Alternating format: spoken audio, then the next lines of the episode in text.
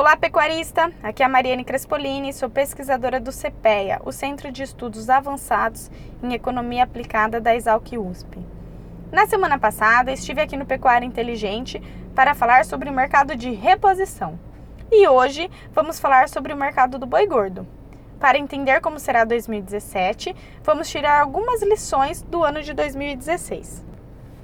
No ano passado, o principal desafio para o setor foi o mercado doméstico, e isto não deve mudar neste ano de 2017. A crise econômica afetou o maior consumidor da carne bovina produzida no Brasil, o próprio brasileiro. Com um desemprego recorde da ordem de 12 milhões de pessoas e uma inflação acima dos 6%, o consumidor optou pelas carnes substitutas, as mais baratas. Colaboradores do CPEA chegaram inclusive a afirmar que o único setor onde a margem melhorou para o produtor em 2016 foi o setor de ovos. Mesmo suínos e aves, com a alta dos insumos, enfrentou grandes desafios. Em dezembro de 2016, o preço médio da carcaça casada do boi esteve 4,1% maior do que o mesmo mês de 2015, isto em termos nominais. Se considerarmos os efeitos da inflação, a média do último mês de dezembro esteve, na verdade, 2,1% inferior à de 2015.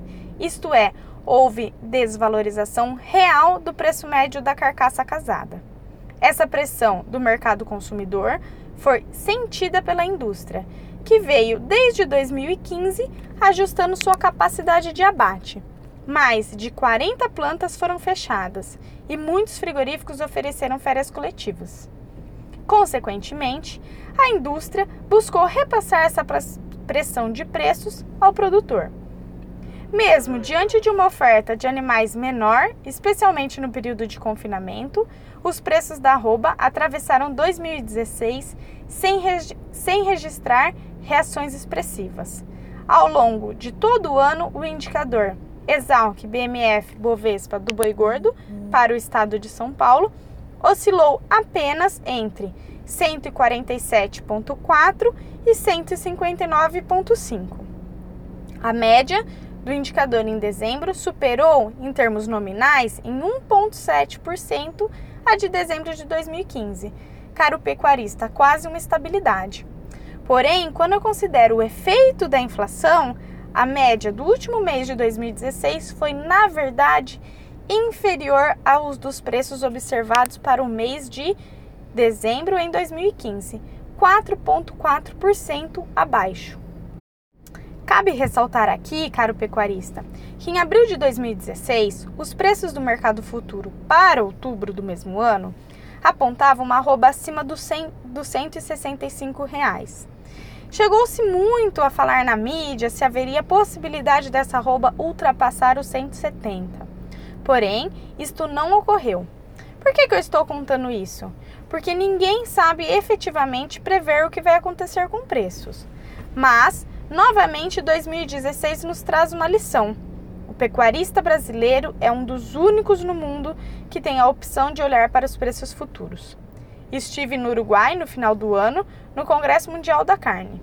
E um pecuarista, presidente de uma das maiores associações de produtores de lá, me disse que o sonho dele era poder olhar para um mercado futuro, ter um referencial de preços antes de iniciar sua produção.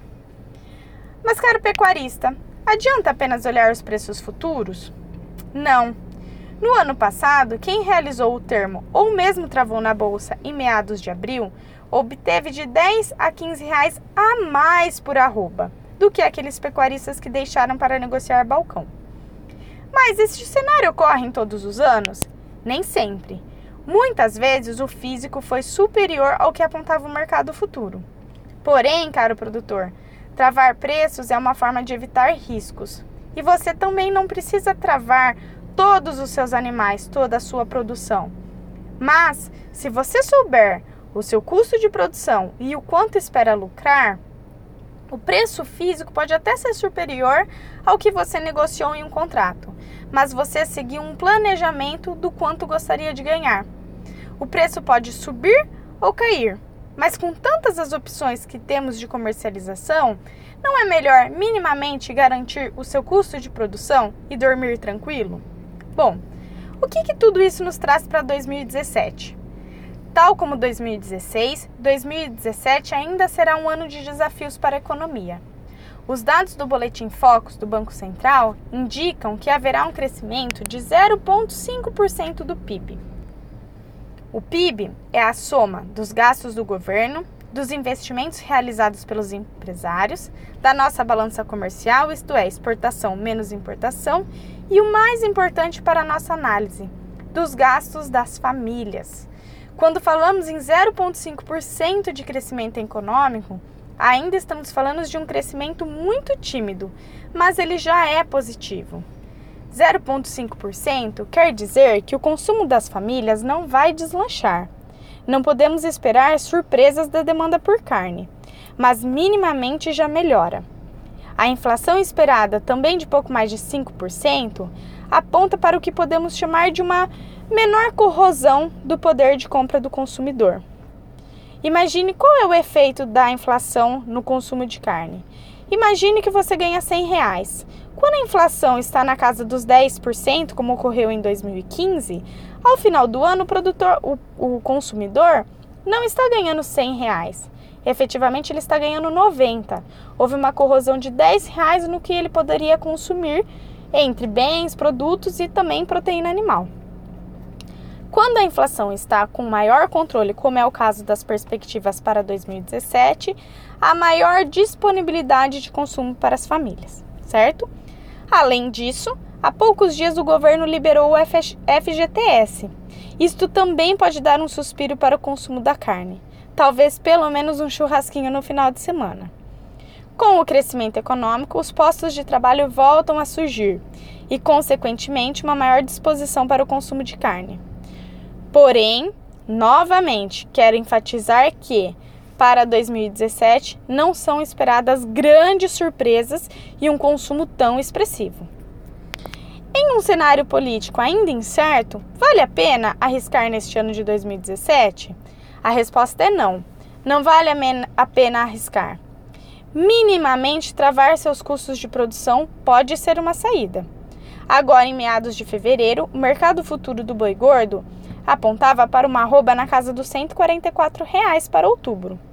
Vamos lembrar que outubro começou o ano cotado a 151 reais, ainda do, abaixo do observado em momentos anteriores, mas 7 reais acima do que o que estamos observando agora.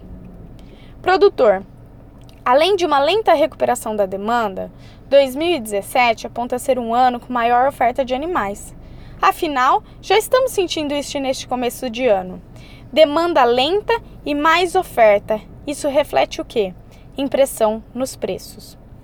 Pelo lado da exportação, que poderia ser a salvação, é preciso lembrar que exportamos 20% apenas do total produzido. O real está se valorizando frente ao dólar, e isso de certa forma inibe a nossa competitividade. Nossa carne já não está tão barata no mercado internacional. Porém, o mundo deve crescer em 3,8% em 2017, frente aos 2,3% estimados para 2016.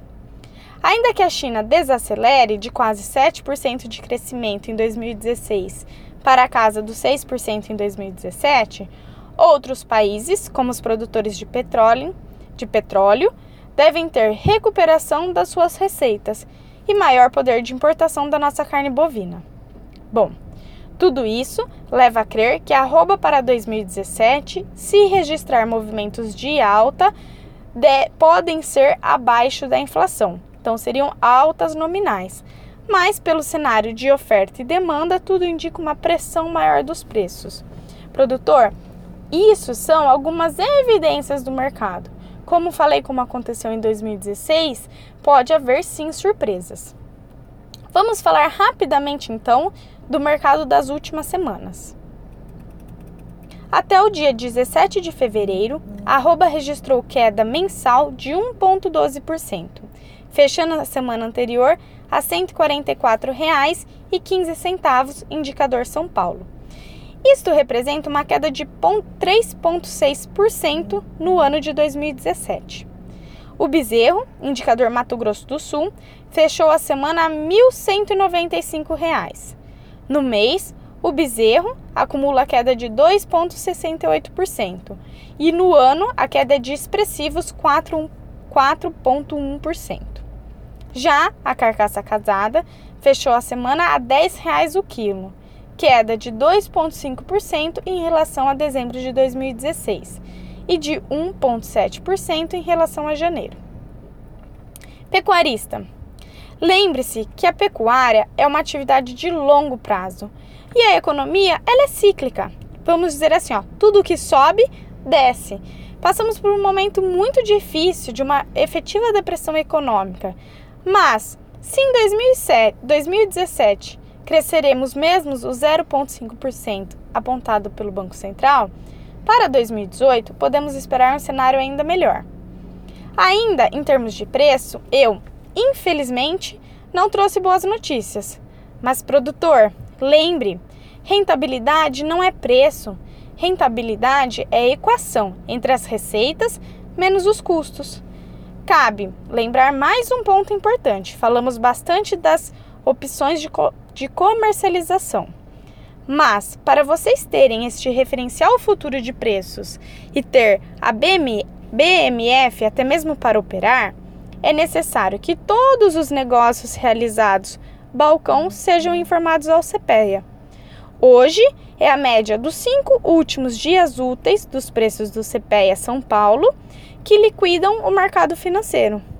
Por isso, pecuarista, por favor, se negociar boi gordo, fêmeas, bezerro ou mesmo boi magro, informe a nossa equipe. É muito simples e você pode informar pelo aplicativo CPEA Boi, disponível para todos os sistemas de celulares. E além disso, quero reforçar que mantemos o sigilo absoluto de todas as informações.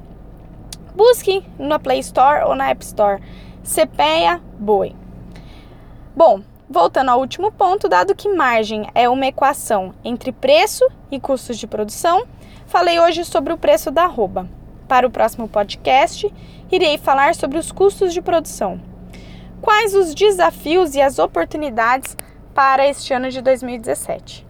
Mariane Crespolini, pesquisadora do CPEA para o Pecuária Inteligente.